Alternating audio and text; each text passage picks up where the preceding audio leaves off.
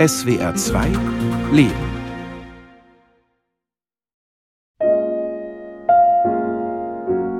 Wie hoch ist mein PSA-Wert?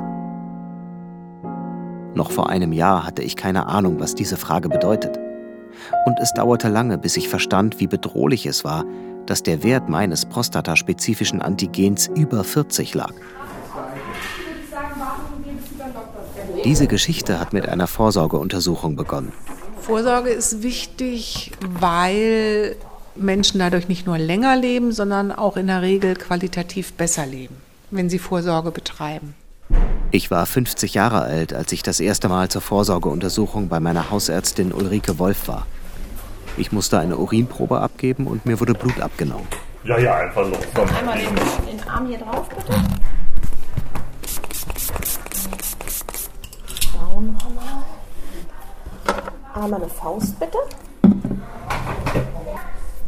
So.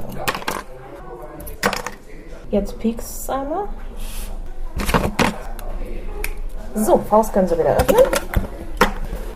Läuft doch. Urin gelassen haben Sie eben schon? Ja. Vier brauchen wir. So, einmal bitte drücken. Sie bekommen gleich noch ein Pflaster. Bitte schön. Dankeschön, alles klar. Tschüss. Wenige Tage später bekam ich den Laborbefund. Alles in Ordnung. Damals wusste ich noch nicht, dass es für 25 Euro Selbstbeteiligung möglich ist, auch den PSA-Wert bestimmen zu lassen. Seit fast 30 Jahren berichte ich als Journalist vor allem aus Guatemala. Aber immer wieder habe ich auch an anderen Orten der Welt zu Gesundheitsthemen recherchiert. Über die miserable Wasserversorgung in armen Vierteln von Kampala, Uganda, den erbärmlichen Zustand des Krankenversicherungssystems in den USA oder über eine Cholera-Epidemie in einem Flüchtlingslager in Haiti. Meistens bin ich in Mittelamerika unterwegs. Nur sehr wenige Guatemalteken haben eine Krankenversicherung. Wenn in Honduras jemand schwer krank wird, lautet die erste Frage meist, was kostet die Behandlung? Viele Patienten können sich keine angemessene Therapie leisten. Jedes Jahr sterben Zehntausende Mittelamerikaner an Krankheiten, die eigentlich geheilt werden könnten. Wenn Männer in Nicaragua erfahren, dass sie Prostatakrebs haben, warten sie oft ab, wie sich der Tumor entwickelt, auch wenn er so aggressiv ist wie meiner. In Deutschland dagegen gibt es günstige Angebote der Vorsorge. Von der Krankenkasse ist dieses Programm der Krebsvorsorge vorgesehen für Männer ab 45, weil eben Prostatakarzinome erst mit zunehmendem Alter auftreten. Im Labor waren Sie, Urin haben Sie auch abgegeben. Anrufen können Sie den nächsten Donnerstag. Kurz nach meinem 53. Geburtstag ging ich das zweite Mal zur Vorsorgeuntersuchung.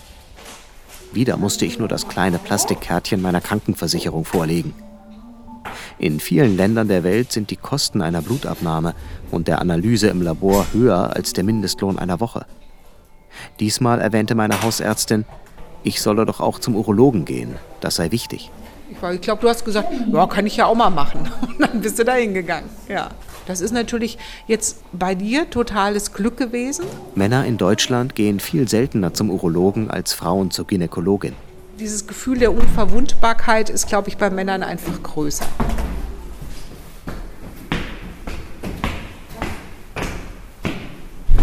Also der PSA-Wert, Prostataspezifisches Antigen ist ein Eiweiß, wird in der Prostata gebildet, dient der Samenverflüssigung, wird ans Blut abgegeben. Der Urologe Dr. Wippermann sagte, mein PSA-Wert sei deutlich erhöht, fügte aber beruhigend hinzu, das könne viele Ursachen haben. Einen Monat später ließ ich meinen PSA-Wert erneut bestimmen. Er war weiter gestiegen. Daraufhin schlug Dr. Wippermann vor, eine MRT, eine Magnetresonanztomographie machen zu lassen und eine Biopsie. Ich vereinbarte einen Termin in einem Krankenhaus. Aber ich musste vier Monate lang warten. Im Prinzip hatte ich verstanden, dass ein erhöhter PSA-Wert ein Indiz für einen Tumor ist. Doch bisher war das Wort Krebs noch kein einziges Mal gefallen. Ich konnte mir auch nicht vorstellen, dass sich in meinem Körper bösartige Zellen breit gemacht hatten. Meine guatemaltekische Frau Magali erlebte diese Zeit des Wartens ganz anders. Ja, war schwierig. Wie ein Hammer. Ähm, ich weiß es nicht. Äh, äh, lieber auf Spanisch. Äh, sentí mucha preocupación desde diciembre cuando tus niveles de enzima prostática Ich mache mir große Sorgen, seit du im Dezember erfahren hast, dass dein PSA-Wert so hoch ist. ah, Von da an hatte ich keinen Frieden mehr. Ich habe geweint, weil ich das. Gefühl hatte, da stimmt was Ah, nicht. Tengo familia que ha muerto de cáncer y sí, no es fácil. Kurz nachdem wir vor 23 Jahren geheiratet haben, sind zwei Cousinen von Magali in maroden, miserabel ausgestatteten Krankenhäusern in Guatemala-Stadt jung an Krebs gestorben. Vor der Biopsie bekam ich eine Vollnarkose. So spürte ich nicht, wie ein Arzt feine Nadeln über den Darm bis in meine Prostata einführte und an 20 Stellen Gewebeproben entnahm. Eine Woche später lag der Befund vor. Ohne Umschweife teilte mir Dr. Wippermann mit, Sie haben einen aggressiven Tumor, der bald entfernt werden muss. In allen 20 Gewebeproben waren Krebszellen. Meine Reaktion? Was für ein Scheiß. Dr. Wippermanns Antwort? Das dürfen Sie ruhig sagen. Leider ist es natürlich immer auch so, dass wenn das Wort Krebs fällt, dann auch schon erstmal eine Blockade auftritt. Äh, Das ist ja genau, was hinter dem Wort auch steht. Tod, Siechtum, Schmerzen, unheilbar krank zu sein. Tatsächlich aber stirbt in Deutschland nur einer von zehn diagnostizierten Männern an Prostatakrebs. Ich fand eigentlich die Situation sehr gefasst und fand das jetzt nicht so, dass sie jetzt am Boden zerstört waren, sondern es erstmal registriert haben. Ich lernte ein neues Wort aus dem Krebsvokabular: Gleason Score. Meiner lag bei 8 von 10. Das bedeutet, ich hatte ein Hochrisikokarzinom, das sich schnell ausbreiten könnte. Das heißt nicht, Krebs ist sozusagen unbekämpfbar. Es kommt immer auf das Stadium an und es kommt auch auf die Krebserkrankung an. Machen Sie ihn jetzt, sonst kriegen Sie keinen mehr. Ah ja, okay. Ja, aber das ist so. Dr. Wippermann schlug mir eine Prostatektomie vor, eine operative Entfernung des Organs. Sie sind ja halt ein sehr junger Patient, weil Sie mein Alter nun mal haben. Ich bin ja nun auch erst 55. Und da ist so, dass man dann auch schon denkt, die Einschüsse kommen näher. Klar ist Alter immer auch mit Krankheit äh, besetzt. Beim Prostatakrebs übrigens im Besonderen, weil es natürlich ein Alterskrebs ist. Die meisten betroffenen Männer folgen dem Rat ihres Urologen. Nach der Entfernung der Prostata können sie zwar keine Kinder mehr zeugen und ihr Orgasmus ist ohne Samenerguss, doch ansonsten kann ein Mann ohne Prostata gut leben. Die Entfernung des Organs kann aber Nebenwirkungen haben. Der Chirurg muss die Harnröhre durchtrennen und nach der Entnahme der Prostata wieder zusammenfügen. Nicht selten kommt es danach zu einer Inkontinenz. Außerdem können Nerven geschädigt werden, was zu Impotenz führen kann. Die Vorstellung, den Harndrang nicht mehr kontrollieren zu können und für eine Erektion auf Hilfsmittel angewiesen zu sein, gefiel mir gar nicht. Ich wollte eine Zweitmeinung hören und dann noch eine dritte und vierte. So begann für mich ein neues Rechercheprojekt, diesmal nicht aus journalistischer Neugier, sondern motiviert durch die Sorge um meine Gesundheit. Ich stellte Fragen, suchte Antworten und immer wieder das Abwägen von Informationen, Fakten und Meinungen. Und ich musste auf Emotionen eingehen. Meine Frau war geschockt. Als du zum Arzt gegangen bist, war ich sehr besorgt. Als du zurückgekommen bist, hast du gesagt, die Diagnose sei schlecht. Ich habe mich so mies gefühlt wie nur selten in meinem Leben. Wenn ein Mensch leidet, der mi mir wichtig eh, ist, dann ist der Schmerz besonders schlimm. Es un dolor como muy personal para mí. Auch unsere 19-jährige Tochter Sarai bekam Angst um mich. Aber hat Papa gesagt, dass er Krebs hat. Das ist halt immer so, zum Beispiel in Filmen und in Büchern und in Serien und alles, wird das dann direkt so als eine Nachricht übergeben, die dann so gleich das Ende bedeutet. Dann war ich hier in meinem Zimmer, hat mich meine WG-Nachbarin getröstet. ja. Die Tage nach der Diagnose erlebte Sarai als Ausnahmezustand. Alle um dich herum sind dann halt so total besorgt. Und du bist irgendwie so, ach ja, ja, das wird schon. Ja, wir, wir schaffen das schon. Das beruhigt mich dann auch. Und das ist halt totaler Gegensatz zu meiner Mutter, weil die wirklich total emotional ist. La conversación con Saraí fue, Beba, estoy muy preocupada por papi. Zu Sarai habe ich gesagt, ich mache mir große Sorgen um Papi. Er hat Krebs und es schmerzt mich sehr, dass er das durchmachen muss. Ich wollte, dass sie stark bleibt. Wir haben viel geweint. Also, ich glaube, wir machen uns mehr Sorgen als du. Also Prostatakrebs ist natürlich ist alles beschissen, aber in sehr wenigen Fällen wird das langfristiges Problem. Der Tumor ist in der Prostata, der ist klar begrenzt, der wird bekämpft und das funktioniert auch, entweder mit einer Operation oder mit Strahlen. Mhm. Aber dass ich jetzt an diesem Prostatakrebs, dass ich daran sterben werde, irgendwann mal in vielen 20, 30 Jahren, ist eher unwahrscheinlich. Also ich werde wahrscheinlich an irgendwas anderem sterben. Okay. Äh, Während ihrer Schulzeit in Guatemala hat Sarai mehrmals eine Tombola mitorganisiert, um Geld für kranke Angehörige ihrer Klassenkameradinnen zu sammeln. Ich hingegen bin in Deutschland gesetzlich versichert. Statt finanzieller Unterstützung bekam ich von meinen Freunden Anregungen, Tipps und Aufmunterung. Die ersten Sorgen habe ich mir gemacht, als du erzählt hast, äh, dass du da einen höheren PSA-Wert hast. Das hat mich schon hellhörig gemacht. Und dann, als du dann mit der Nachricht kamst, hat mich das schon sehr bewegt. Es tat mir gut, mit meinem Freund Uwe zu sprechen. Ich bin über 60. Krebs war vor 50 Jahren eine Krankheit, die fast immer und relativ schnell zum Tode führt. Und das hat sich so eingeprägt bei mir. Und dass du deinen Witz, deinen Humor nicht verloren hast. Ne? Das macht das ganze, äh, ganze Stück lang leichter, mit dir drüber zu sprechen. Gibt es irgendwelche Vorerkrankungen, die Sie haben? Nee, nichts Gravierendes. Mhm. Nehmen Sie irgendwelche Medikamente ein? Nee. Sind Sie schon mal operiert worden? Äh, ja, am Knie, im Auge. Im Bauch? Nee. Blinddarm, Galle, Magen? Nee. Leistenbrüche? Alles nicht. Im Prostatazentrum des Vinzenz Krankenhauses in Hannover untersuchte mich die Urologin Veronika Hoferichter. So, nicht erschrecken, das ist nur mein Finger mit ein bisschen Gleitgel. Ich taste einmal die Prostata. Tut das weh? Ja, ist, ist nicht angenehm, ne? Okay, alles klar. So, dann schalte ich jetzt hier am Gerät einmal um und dann mache ich einmal den Ultraschall von der Prostata. Ne, das ist die Prostata und das hier ist, kann man leider sehr gut sehen sozusagen bei Ihnen. Ich messe jetzt einmal die Größe aus. Je länger die Ärztin auf den Bildschirm schaute, desto tiefer wurden die Sorgenfalten auf ihrer Stirn. Ja, so und hier links kann man tatsächlich gar nicht mehr so genau sagen, ob das noch auf die Prostata ganz begrenzt, streckenweise drüber. Wenig später machte der Chefarzt Martin Burmeister eine klare Ansage. Bei einem High-Risk-Tumor, den Sie haben, brauchen Sie eine Hormontherapie für zwei bis drei Jahre zur Strahlentherapie. Es gibt zwei Formen von Hormontherapie. Die klassische Hormontherapie ist eine Kastration. Da kriegen Sie alle drei Monate eine Spritze. Das sich grässlich an, aber gut. Mhm. Ja, das ist, wenn wir die Eier wegnehmen.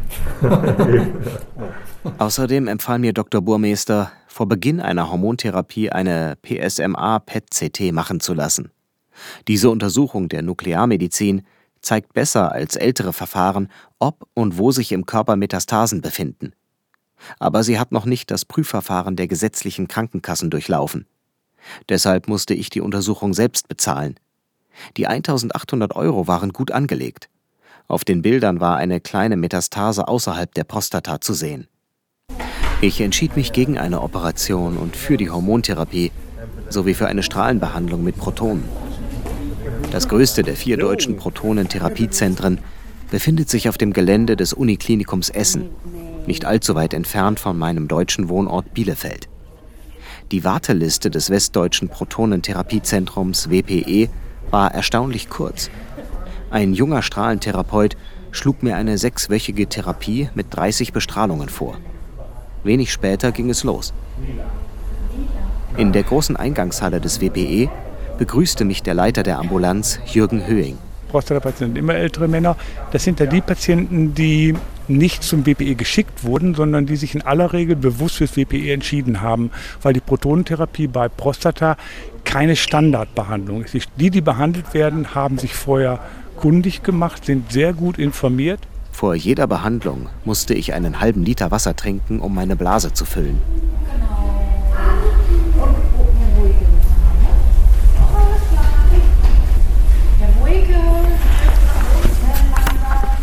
Prima, danke. Na, auf geht's. Meine Frau Magali war bei jeder der 30 Bestrahlungen dabei. Sabes que tengo mucha fe y manda otros ángeles para que esto se termine. Pues estabas tranquilo. Du weißt, dass ich großes Gottvertrauen habe. Während deiner Behandlung dachte ich immer, hoffentlich kommen noch mehr Schutzengel zu dir, damit das bald ein Ende hat. Du warst immer ganz ruhig. Während meiner Bestrahlungen wartete meine Frau Magali im Foyer des Protonenzentrums auf mich. Ich musste zur Behandlung die Treppen runter in die Katakomben des Gebäudes. Einen wunderschönen guten Abend. Dankeschön. Hallo, wie schaut's? Alles gut? Bei mir alles noch. Irgendwelche Beschwerden, was die Ja. Bestrahlung angeht? Ja, aber das ist überschaubar. Okay. Mit der Blase. Wir sind noch vorsichtig, weil Bei einer Bestrahlung der Prostata ist es fast nicht zu vermeiden, dass auch die Blase etwas abbekommt. Deshalb musste ich nachts manchmal sehr oft zur Toilette. legen Sie einfach hier ab. Die, die Hose und die Schuhe bitte einmal ausziehen, Unterhose auch. Weil Die Prostatapatienten haben das sichere Gefühl, dass die Bestrahlung hier zielgerichtet nur auf den Tumor begrenzt ist, nur auf die Prostata, dass die Nebenwirkungsrate sehr gering ist. Und das bieten wir auch. Protonenstrahlen bestehen aus Wasserstoffatomkernen. Die werden auf eine Geschwindigkeit von 650 Millionen Kilometer pro Stunde beschleunigt und in den Körper der Patienten geschossen. So wird der Krebs präzise zerstört. Dann dürft ihr schon auf dem Tisch Platz nehmen und mit dem Becken etwas nach rechts. Es gibt gleich nochmal ein Feigenblatt für Sie. So, ich stecke Ihnen das über und das Textil führe ich ein wenig nach oben. Sehr gut. Im Behandlungsraum musste ich mich jedes Mal exakt auf dieselbe Stelle eines Plastiktisches legen. Um den herum kreiste eine große Maschine. Dann schauen wir uns einmal mit dem Laser die Position an. Moderne Bestrahlungsverfahren gelten als gleichwertig zur operativen Entfernung der Prostata. Trotzdem werden die meisten Patienten operiert. Jürgen Höhing vermutet, dass das vor allem an den Urologen liegt. Urologie ist ein schneidendes Fach. Und da, wo ich schneide, wo der Tumor raus ist, sagt der Urologe, lass nichts wegschneiden, dann ist es weg. Bei Ihnen alles in Ordnung? Alles klar, ja. Prima. Dann fahren die Röntgengeräte wieder zurück.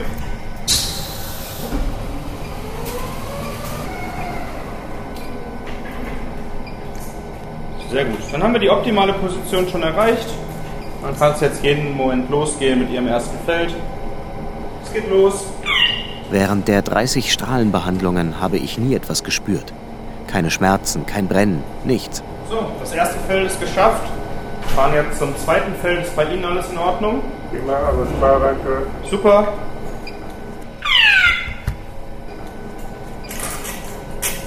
Mit der Zeit wurde meine Haut über den bestrahlten Bereichen rot, juckte aber nicht.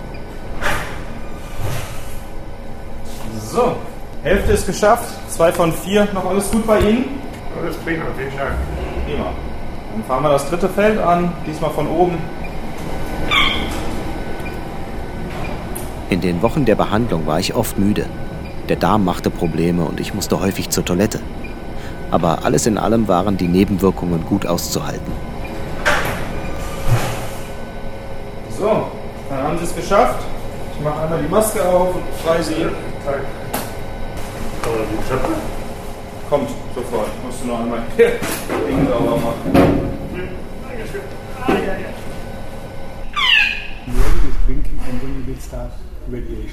In der großen Wartehalle des Protonenzentrums ergaben sich immer wieder Gelegenheiten, mit anderen Patienten ins Gespräch zu kommen. Der 68-jährige Johann Heinrich Ahrens ist selbst Arzt. Jetzt bin ich Patient, weil ich im Rahmen einer anderen Untersuchung einen PSA-Test gemacht habe, bei dem ein recht hoher Wert zutage kam, 14,7, mit dem ich so nicht gerechnet hatte. Für den Mediziner war es nicht leicht, Patient zu sein. Und ich musste mich ja ständig in Situationen ausliefern, die ich überhaupt nie gewohnt war. Man muss ja seinen Arsch hinhalten, muss man ja sagen. Und dieses Gefühl der Hilflosigkeit war und ist immer noch schlimm.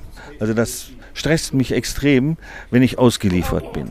Stresst ist vielleicht, es kränkt. Bei meinem Mitpatienten hatte die Krebsdiagnose ein neues Nachdenken übers Altern ausgelöst.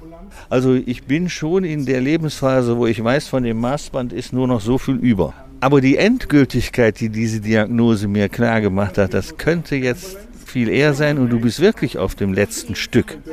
Die hatte ich vorher so noch nicht gefühlt.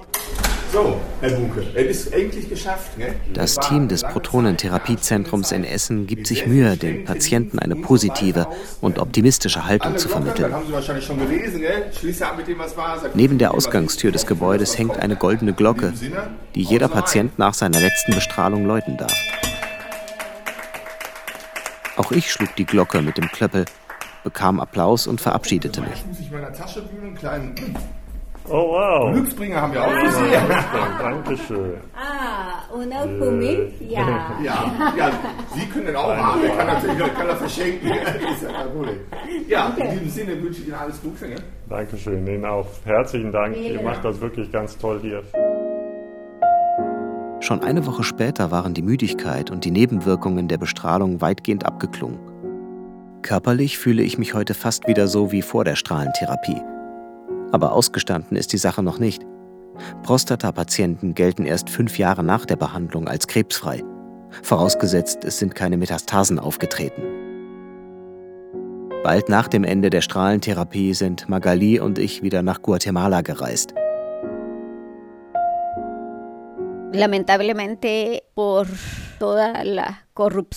Leider gibt es hier viel Korruption. Deshalb wurden die öffentlichen Krankenhäuser nie ordentlich ausgestattet. Die Menschen werden krank, aber sie bekommen keine Therapien, die sie retten könnten. Ich habe viele Leute gekannt, die gestorben sind. Sie starben wegen der Ungleichheit, wegen fehlender Menschlichkeit, wegen der Skrupellosigkeit vieler Politiker. Das tut weh. Auch mit unserer Familie in Guatemala spreche ich über meine Krebserfahrung. Keiner meiner Schwäger hier kennt seinen PSA-Wert. Das wundert mich nicht. Sie wissen genauso wenig wie ich vor einem Jahr, was diese Zahl bedeutet. Aber es gibt auch offensichtliche Unterschiede zwischen ihrer und meiner Situation. Zum Beispiel bekommen sie keine Vorsorgeuntersuchungen. Sollte ein Schwager eines Tages Prostatakrebs haben, erfährt er das womöglich erst, wenn er Beschwerden oder Schmerzen hat. Die meisten Guatemalteken haben nicht genug Geld für eine erfolgversprechende Behandlung. Viele leben dann mit dem Tumor, bis sie daran sterben. Die Deutschen sind daran gewöhnt, dass sie ein gutes Gesundheitssystem haben.